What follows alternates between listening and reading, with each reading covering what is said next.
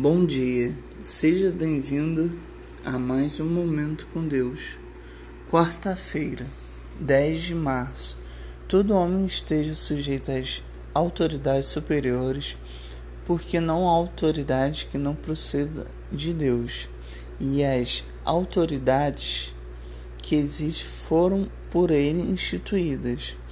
Romanos capítulo 13, versículo 1. Quando entendemos o princípio de autoridade, somos submissos não por causa do temor de sermos punidos, mas por causa da consciência que temos que toda autoridade vem de Deus, e quando estamos sujeitos às autoridades, nos submetemos diretamente ao nosso Deus. Rebeldia é uma atitude ilegal. Quem planta rebeldia vai colher o fruto da sua rebeldia. O rebelde sempre acaba mal. Existem dois caminhos: submissão e a obediência.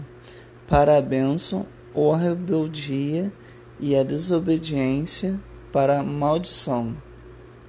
Deus abençoe a sua vida.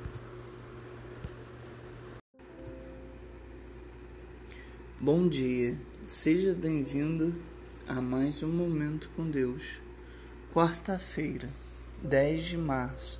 Todo homem esteja sujeito às autoridades superiores, porque não há autoridade que não proceda de Deus, e as autoridades que existem foram por ele instituídas.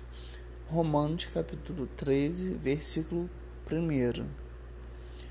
Quando entendemos o princípio de autoridade, somos submissos não por causa do temor de sermos punidos, mas por causa da consciência que temos que toda autoridade vem de Deus, e quando estamos sujeitos às autoridades, nos submetemos diretamente ao nosso Deus. Rebeldia é uma atitude ilegal. Quem planta rebeldia vai colher o fruto da sua rebeldia. O rebelde sempre acaba mal. Existem dois caminhos: submissão e a obediência.